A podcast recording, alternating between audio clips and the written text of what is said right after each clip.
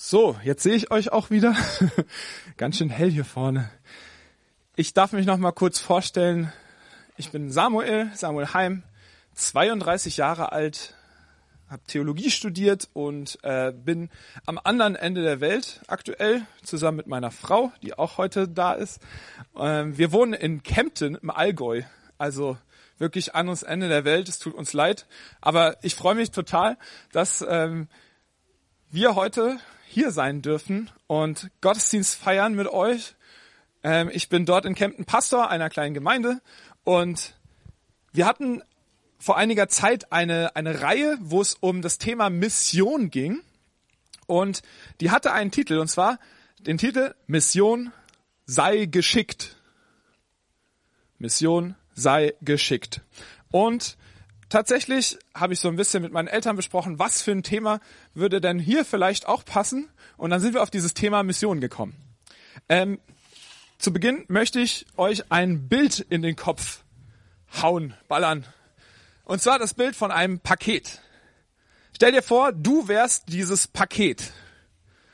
Ein Paket hat einen äußeren Karton, hat einen Absender und einen Empfänger und im besten Fall auch ein Inhalt. Und du kannst und sollst ein solches Paket sein. Das ist der Ausgangspunkt für diese Predigt. Okay? Merk dir mal dieses Bild. Du bist ein Paket.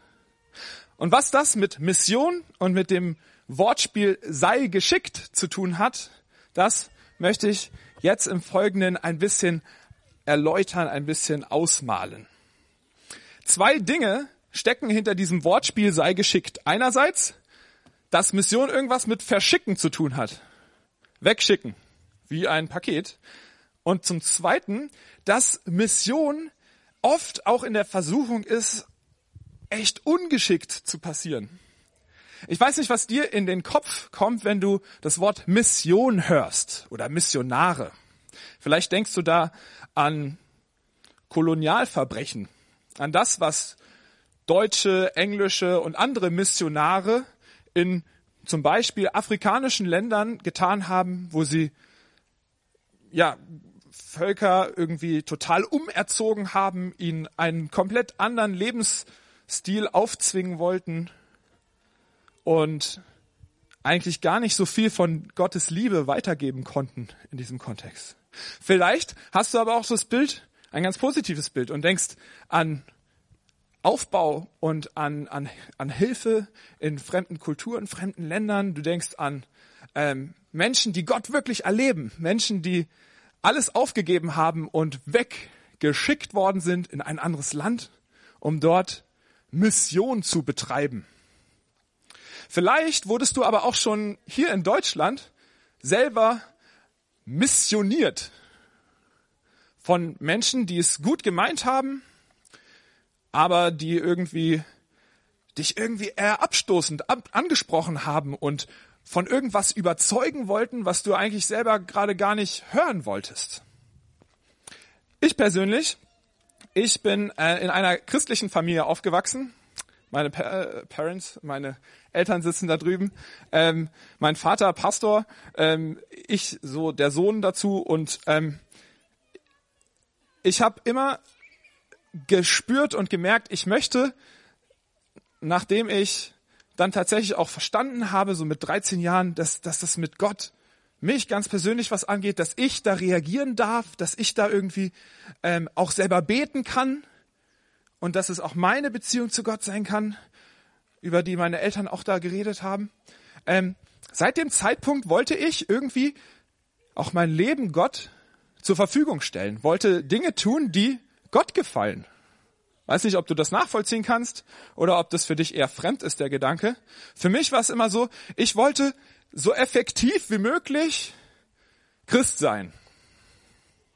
Und für mich in meinem Gedanken war das eigentlich nur dann möglich, wenn man als Missionar ins Ausland geht und dort ganz vielen Menschen von Gott, von der Liebe von Gott erzählt, von Jesus erzählt und ja, Bekehrungen erlebt, erlebt, wie, wie, wie Menschenherzen sich verändern und so weiter und so fort. Und so habe ich in meiner Biografie voller Abenteuerlust einige Aktionen gestartet. Ich war zum Beispiel in den Balkanstaaten und äh, habe dort mal richtig so Evangelisationsaktionen erlebt, wo man auf der Straße war, christliche Lieder gesungen hat und dann irgendwie Menschen angesprochen hat und die mit dem christlichen Glauben bekannt machen wollte. Oder ich äh, bin nach dem Abi für ein Jahr nach Kenia, nach Afrika, nach Ostafrika gegangen und habe dort Mission erlebt. Ja, also so, wie man's macht. Ähm, und habe gemerkt, äh, da gibt's ganz viel coole Sachen, ganz viel tolle Dinge, die die Missionsorganisation, mit der ich dort war, gemacht haben. Es gab aber auch einige Dinge, die ich kritisch sehe, die ich auch im Nachhinein irgendwie schwierig fand. Ich habe während meines Theologiestudiums dann äh, einen kompletten Sommer in Kairo und Aswan in Ägypten verbracht und durfte ähm, davor auch ein Jahr in die Moschee gehen und mit Muslimen ähm, Kontakte knüpfen und habe dort dann auch erlebt, wie es ist, mit anderen Religionen und anderen Kulturen irgendwie zu tun zu haben und ja, über Glaubensthemen ins Gespräch zu kommen. Und jetzt bin ich im tiefsten Bayern gelandet, in Kempten im Allgäu und heute hier bei euch. Und ich muss sagen, es hat sich für mich gar nichts verändert an dem Wunsch, ein Missionar zu sein. Ich glaube nämlich, dass wir, dass auch du, wenn du, wenn du irgendwie an Jesus glaubst, wenn du dich Christ nennst, dass du ein Paket bist, das losgeschickt wird, das versendet wird und das irgendwo ankommen kann, soll, muss. Und das finde ich total spannend und das ist vielleicht so das Erste, was ich heute ähm, euch mit, mit auf den Weg geben kann und will. Ich glaube, dass wir tatsächlich alle in irgendeiner Form geschickt sind. Auch wenn uns vielleicht sogar negative Bilder in den Kopf kommen, wenn wir an Missionare denken, so sind, glaube ich, Christen, Christinnen Missionare. Oder sollten es zumindest sein. Aber lasst mich ein bisschen darüber reden. Warum? Das Wort Mission ähm, kommt aus dem Lateinischen. Ich selber kann kein Latein, ähm, aber meine Frau kann das sehr gut und die korrigiert mich dann immer nach den Predigten. Ähm, ich glaube, dass Missio Sendung heißt. Korrekt? Okay. Missio heißt Sendung. Also das Wort Mission, da steckt ein Senden ein, verschicken. Der Paketgedanke schon mit im Wort drin. Und deswegen dieser Vergleich. Was entdecken wir nun bei der Mission? Was entdecken wir bei einem Paket? Wir entdecken, Zuallererst einen Absender. Das Paket wurde von irgendwem versendet, von irgendjemanden geschickt. Und bei dem ganzen großen Thema Mission ist das, finde ich, unglaublich wichtig, dass der Absender von den Paketen kein geringerer ist als Gott selbst. Und das ist wichtig. Die Idee, der Gedanke von Mission der ist nicht der Gedanke von irgendeiner Organisation, von irgendeiner Gemeinde, von irgendeiner Kirche, von irgendwelchen klugen Menschen. Der Grundgedanke von Mission kommt von Gott selbst. Und das ist ziemlich wichtig, weil man so schnell sagen könnte, dass man einfach nicht so dazu geeignet ist, ein Missionar, eine Missionarin zu sein. Weil man so schnell sagen kann, es geht leider gerade nicht, ich habe da keine Zeit für. Wenn Gott jemanden sendet, müssten wir dann nicht reagieren? Nachdem Jesus auferstanden war, das wussten seine besten Freunde aber noch nicht, da ähm, haben die sich zusammen versammelt in, äh, und versteckt, weil ihr Herr und Meister Jesus ähm, getötet wurde vor ihren Augen. Und äh, sie hatten furchtbare Angst, dass es auch ihnen jetzt an den Kragen geht. Und dann, wie Jesus so ist, überrascht er sie völlig, taucht auf einmal in ihrer Mitte auf und sagt in Johannes 20, Vers 21, Friede sei mit euch. Wie der Vater mich gesandt hat, so sende ich euch.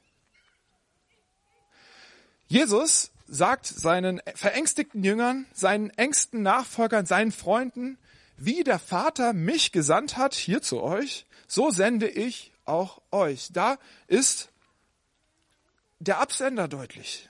Da wird deutlich, dass Jesus seine engsten Leute, die, die an ihn glauben, die, die ihm nachfolgen, die, die seine Freunde sind und sich so bezeichnen, dass die von Jesus wieder verschickt werden, versendet werden. Und ich fand an dem Gedanken so spannend oder an diesem Bibelvers in Johannes 20, Vers 21, dass Jesus selbst schon geschickt wurde.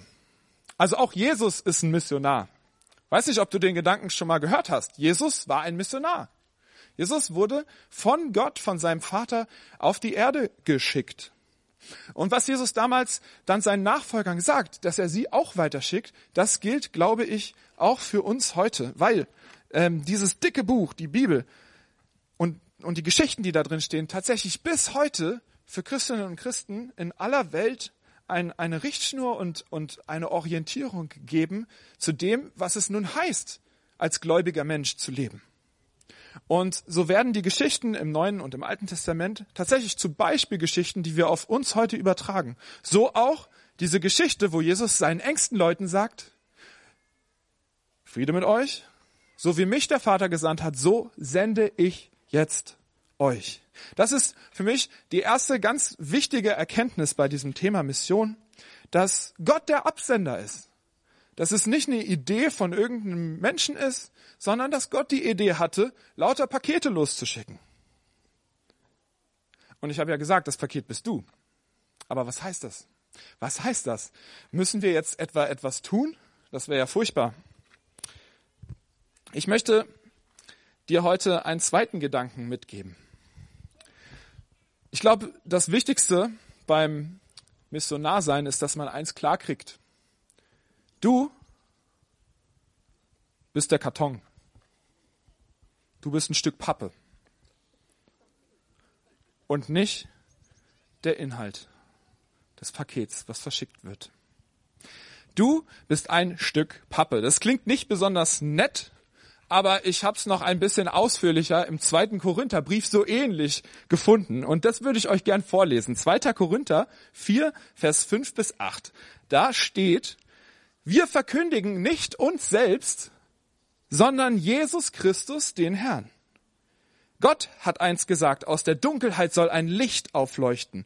Genauso hat er es in unseren Herzen hell werden lassen.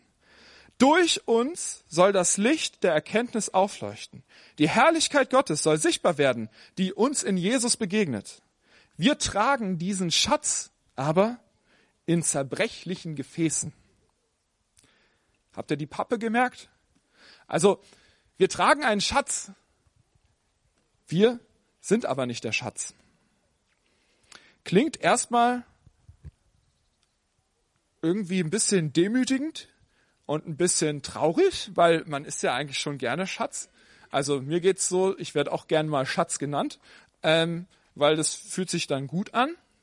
Aber Paulus, der den zweiten Korintherbrief vermutlich geschrieben hat, der beschreibt hier in der Gemeinde in, in Korinth seinen Job als Missionar. Und er sagt, was wir hier sehen es, wir verkünden nicht uns, sondern wir verkündigen Jesus, wir verkündigen einen anderen und wir tragen einen Schatz in uns.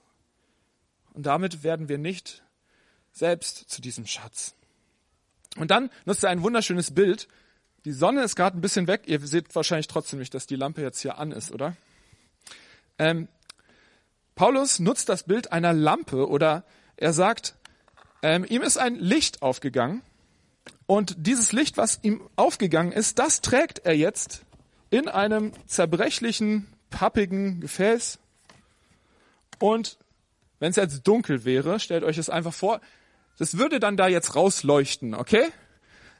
Und das ist das Bild, was Paulus in diesem zweiten Korintherbrief verwendet. Wir tragen eine Lampe in uns, wir tragen ein Licht in uns, was rausleuchtet und was das Entscheidende auch ist. Der Pappkarton schützt ja nur den Inhalt. Der Inhalt ist das, was mich am Ende freut. Ich weiß nicht, ob du ähm, gern Pakete bekommst. Bekommt jemand gerne Pakete? Ja, ja. Also ich persönlich bekomme unglaublich gern Pakete und vor allen Dingen auch Pakete, die ich nicht erwartet habe. Kennt ihr das? Wenn ihr ähm, vor die Tür geht oder so ähm, und, und da ist dann ein Paket und jemand hat euch überrascht und ihr packt es so aus und denkt euch, krass, cool, da hat jemand mir eine Freude machen wollen. Ähm, teilweise gibt es sogar Pakete, die manchmal bei uns ankommen, da kennt man noch nicht mal den Absender und hat keine Ahnung, woher dieses Paket ist und findet dann später raus, ah, das war noch ein nachträgliches Geburtstagsgeschenk von Person XY und die Amazon-Erklärung hat gefehlt oder so. Aber auch solche Pakete freuen mich, egal ob ich den Absender kenne oder nicht, wenn der Inhalt stimmt. Und so ungefähr ist das beim Missionarsein. Menschen kennen vielleicht den Absender gar nicht. Sie kennen Gott gar nicht. Menschen erwarten vielleicht auch gerade gar kein Paket. Aber sie freuen sich, wenn der Inhalt stimmt. Und im Laufe deines Lebens, im Laufe meines Lebens ist es immer etwas Unterschiedliches, was ähm, dieser Inhalt ist. Man kann sagen, es ist immer irgendwie das Gleiche, es hat immer etwas mit Jesus zu tun. Doch mir im Laufe meines Christenlebens ähm, sind unterschiedliche Sachen wichtig, sind unterschiedliche Sachen besonders leuchtend und die strahlen dann hoffentlich auch aus mir raus. Ich möchte drei Dinge sagen, die für mich aktuell äh, Inhalt von diesem Paket sind. Erstens ist für mich total faszinierend, dass Jesus tatsächlich gesandt wurde auf die Erde und dass Jesus mir ein Gesicht von Gott gibt. Ähm, Menschen und Philosophen haben Jahrhunderte, Jahrtausende lang gerätselt und überlegt, wie denn Gott aussieht. Und mich fasziniert total, dass wir Weihnachten feiern und dass Gott aussieht wie Jesus. Dass, dass ich, wenn ich Jesus sehe, Eigenschaften von Gott sehen darf. Dass ich, wenn ich anschaue, wie Jesus mit Menschen umgegangen ist, wenn ich die Geschichten über Jesus lese, dass ich dann ähm, Dinge über Gott erfahre, die mich wirklich, ehrlich gesagt, total faszinieren. Weil Jesus so anders mit Menschen umgeht, als, als wir es oft tun und erleben. Da ist zum Beispiel die eine Szene, wo ein Kind ähm, irgendwie vorbeiläuft an Jesus und er sagt, lass die Kinder zu mir kommen. Und übrigens, solchen gehört das Himmelreich. Nicht euch schlauen Theologen, weiß nicht, ob hier noch so ein paar Greifswälder Menschen sind, die ähm, auch Theologie studiert haben. Solchen gehört das Himmelreich. Die verstehen, dass man die Gnade Gottes, dass man die Liebe Gottes einfach nur annehmen muss, wie ein Kind. Das zum Beispiel ist auch das gleich direkt das Zweite, was mich so fasziniert an Jesus. Einmal, dass, dass Gott durch Jesus ein Gesicht kriegt und das Zweite ist, dass Gott, äh, dass Jesus äh, mir zeigt, dass Gott anders tickt als ich. In meiner Zeit äh, als Jugendpastor in Köln, da ähm, war ich voller Enthusiasmus und wollte starten und mit Jugendlichen arbeiten und Jugendliche ähm, apologetisch und äh, sehr klug äh, darauf hinweisen, dass es durchaus denkende Menschen gibt, die auch an Gott glauben. Es gab aber keine Jugendarbeit und ich musste die ganze Zeit mit Kindern arbeiten. Und das Schlimme war, die Kinder mochten mich. Und ich bin in einen Kindergarten, der direkt an unserer Kirche dran war, gegangen. Und die Kinder immer, wenn sie mich gesehen haben, rannten auf mich zu und umarmten meine Beine. Und ich wollte doch klug und überzeugend von Gott reden und Gesprächspartner haben. Und da waren diese Kinder, die einfach nur mich cool fanden. Ich habe mit meinem Mentor darüber gesprochen, habe gesagt, ich leide da echt drunter. Ich möchte endlich mit Leuten diskutieren. Ich möchte klug erklären, warum ich denke, dass die Sache mit Gott sinnvoll ist und so weiter. Und jetzt habe ich da diese Kinder. Was soll ich mit denen machen? Die, die, die wollen einfach nur spielen und wollen mich lieb haben. Und dann sagte mir mein Mentor, ja Samuel, ich glaube, du lernst gerade eine deiner wichtigsten Lektionen in deinem Leben. Diese Kinder die schauen dich so an, wie Gott dich anschaut. Gott ist wie ein Kind, was, wenn du zu ihm kommst, einfach auf dich zurennt und deine Beine umarmt. Und du musst ihm gar nichts geben. Du musst nicht dein Intellekt spielen lassen. Du musst nicht irgendwie besonders charismatisch sein, sondern du kannst dich einfach umarmen lassen und annehmen lassen. Kannst du das, Samuel? Und ich muss gestehen, ich konnte es sehr, sehr lange nicht. Und das war für mich eine dieser Momente, wo es bei mir Klick gemacht hat und ich ein bisschen wieder was über Gott verstanden habe, über Jesus verstanden habe, über den Inhalt von diesem Paket verstanden habe. Das Dritte, was mich an dem Inhalt aktuell immer noch am meisten fasziniert, ist, ähm, dass Jesus auferstanden ist und damit ähm, eine Zeitwende passiert ist. Äh, das wäre jetzt wieder ein bisschen mehr theologisch, aber ähm, ich führe das jetzt einfach gar nicht aus. Ähm, das fasziniert mich auch extrem an dem Inhalt dieses Pakets. Können wir auch noch drüber reden und diskutieren später. Was heißt es nun, gesendet zu sein? Was heißt es jetzt, ein Paket zu sein? Müssen wir etwas tun? Müssen wir irgendwie besonders uns darstellen, wie, wie, wie das erstmal klingt, wenn man hört, du bist übrigens ein Missionar. Herzlichen Glückwunsch. Ja und nein. Einerseits musst du gar nichts tun, weil du bist nur der Karton. Und andererseits musst du bereit sein, einen Schatz in dir zu tragen und diesen Schatz wieder und wieder neu kennenzulernen und, und lieben zu lernen. Und das wünsche ich dir, das wünsche ich dir wirklich von Herzen, dass du dich wieder aufmachst und den Schatz entdeckst, der in dir leuchten könnte, der in dir leuchten kann. Und egal wie brüchig und wie zerknickt und wie, wie gelb du dich fühlst, unpassend, farblich unpassend vielleicht in der Gegend, in der du gerade lebst. Wichtig ist der Inhalt, nicht der Karton. Aber, und damit kommt mein letzter Teil dieser Predigt, ähm, wie, wie sieht das ganz praktisch aus? Von wem können wir denn lernen, was es nun heißt, ein, ein kartonhaftiges Leben zu führen? Was es heißt, ein Missionar zu sein? Was es heißt, irgendwie Menschen mit diesem Gott und mit dieser Geschichte, mit dem Licht, was da leuchtet, bekannt zu machen. Es ist mir in der Vorbereitung von dieser Predigt erst so richtig aufgegangen, dass wir in der Bibel eine ganz, ein ganzes Buch über Missionare haben. Und obwohl ich Griechisch studiert habe, habe ich es immer nicht gecheckt, dass Apostel Gesandter heißt. Dass die Apostelgeschichte eigentlich Missionarsgeschichte heißen müsste weil Apostello im Griechischen senden, schicken heißt, genauso wie Missio im Lateinischen. Wir haben also in der Bibel eine ganz, ein ganzes biblisches Buch, die Apostelgeschichte, wo wir nachlesen können, wo wir uns mit auseinandersetzen können, was es heißt, ein Missionar zu sein, eine Missionarin zu sein. Und wir entdecken da krasse und coole Geschichten. Ich möchte aber nur eine Person herausnehmen, das ist so eigentlich der Obermissionar, der, der die ganze Zeit in der Apostelgeschichte immer und immer wieder auftaucht. Die ist ja ziemlich lang, 28 Kapitel ist dieses Buch lang. Und ich weiß nicht, ob du das weißt, wie dieses Buch endet. Die Apostelgeschichte endet mit einem Paulus. Mit einem alten Paulus. Der Paulus ist wahrscheinlich ungefähr 65 Jahre alt zu dem Zeitpunkt. Er hat furchtbares Leid gesehen, mehrere Jahre in seines Lebens im Gefängnis verbracht, hat Bekehrungen erlebt, hat Wunder erlebt, hat Prügel erlebt, einen Schiffbruch, nee, drei Schiffbrüche anscheinend, äh, einen tödlichen Schlangenbiss und vieles mehr. Und dann endet die ganze Apostelgeschichte in Kapitel 28 mit seiner, mit Paulus Ankunft in Rom, der damaligen Hauptstadt des größten Imperiums, das die Welt jemals gesehen hatte. Man könnte jetzt meinen, dass dieser Paulus ähm, mit seinen 65 Jahren sich eine Flasche Wein schnappt und ähm, sein Rentendasein genießt.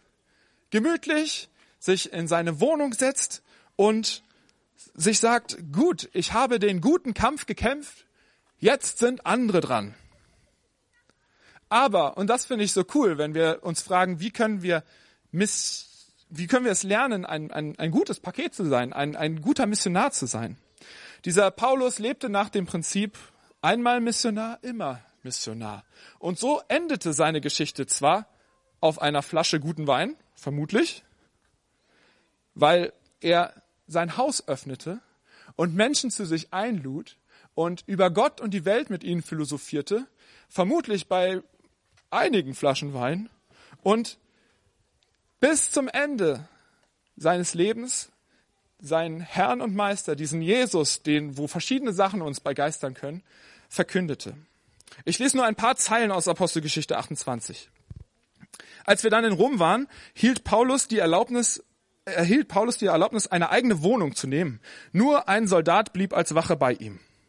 Drei Tage schon nach seiner Ankunft, drei Tage lud später, lud Paulus die angesehensten Juden zu sich ein. Er unterhält sich nun mit ihnen, spricht mit ihnen über Gott, über, über Jesus, über das Reich Gottes. Und dann heißt es in 28, 23, sie vereinbarten ein weiteres Treffen.